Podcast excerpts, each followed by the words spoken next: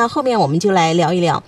我们家女儿十二岁，一个妈妈在提问，在网上可能看到了什么资料，说让我给她买一本书，书名是房思琪的初恋乐园。我就去看了一下介绍，内容涉及了儿童性侵还有家庭暴力的，我就觉得我孩子这么小不适合看，请问该怎么去引导孩子？就是女儿十二岁了，然后她想看这本书，然后找妈妈要，我觉得这个也说明女儿跟妈妈的关系其实也是挺好，这个也是非常值得点赞的，因为如果说。女儿跟妈妈没有这样一个良好的关系，那么她私下去了解一些信息，家长其实没办法去掌控风险。十二岁的孩子可不可以看呢？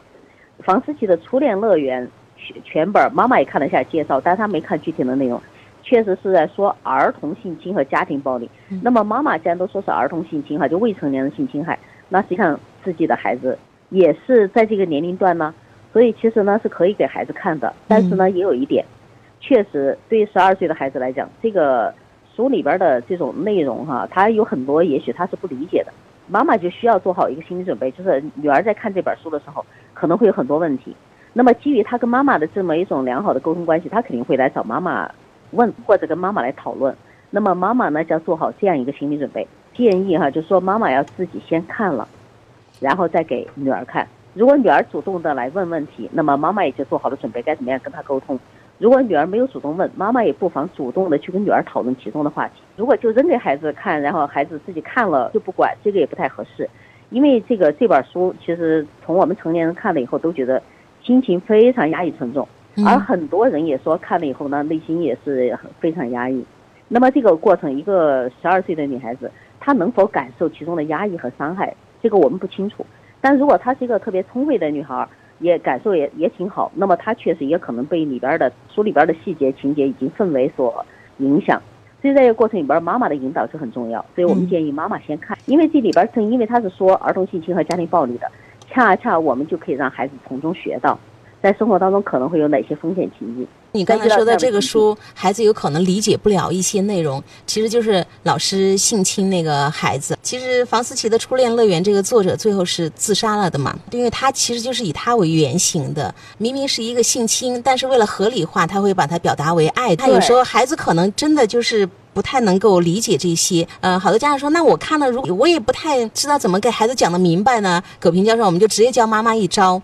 各大网站去搜嘛，这本书的简介啊、影评啊，或者是就是那个书评什么的，他会详细去给你分析。妈妈储备这些知识，就可以去应对孩子的各种十万个为什么。他不光是应对孩子的十万个为什么，就是孩子可能会问你，比如说房思琪，其实他第一次被性侵的时候，实际上是那个老师是以口的方式这样子，那女儿可能不知道。那像这种呢，其实就需要家长有一个储备，知道想想该怎么跟女儿讲这个性行为。那么再者呢，对里面，比如说孩子不理解为什么相爱的人会有这种家庭暴力，为什么这个房思琪认为他爱老师，那么像这种呢，呃，妈妈不一定能够给他一个现成的答案，但是妈妈可以跟他一起聊，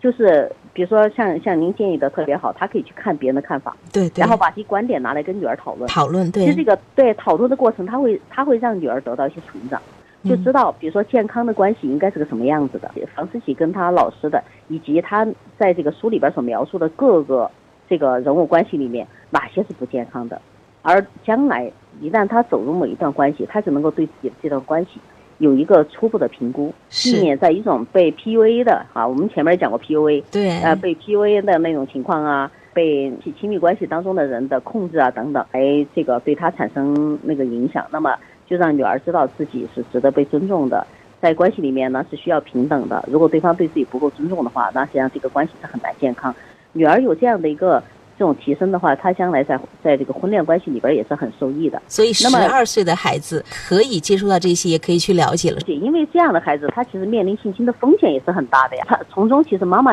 还可以跟孩子聊，如果你遇到遇到这样的情况下，你会怎么做？女儿可能会说：“哦，我可以可能会这样，可能会那样。”那么。哪些方面值得鼓励，哪些方面就可以给给他指点，就是你可以处理的更好。这样子，万一女儿真的遇到了，那其实对于女儿来讲，她的应对能力也得到了提升。所以里面就可以去分分析，比如说房思琪她为什么要这样来处理，遇到的这种什么样的困境啊？作为女儿来讲，那你现在不一样，对吧？妈妈呢是站在你身边的，妈妈随时也可以跟你聊这些话题。对于孩子来讲，他知道他不是孤立无援的，这点也挺重要。因为房思琪屡次暗示他妈妈，他妈妈每次。都用评判性的话语给他打回去了啊。第一次他说我们家什么家教性教育有没有性教育？对，嗯而妈妈就说性教育是给有性的人，房思琪就不敢说了。第二次就是说我们班上有人跟老师在一起，妈妈就说是谁啊？这么怎么那么小年纪就那么骚？就让房思琪没办法把话往下说，而且他坚决就不敢再说了。就像这种呢，就妈妈就要告诉他，房思琪的妈妈对他没有这样一个回应，但是我呢是在你身边的，就是里边的每些细节孩子不理解的，妈妈可以跟他一起讨论。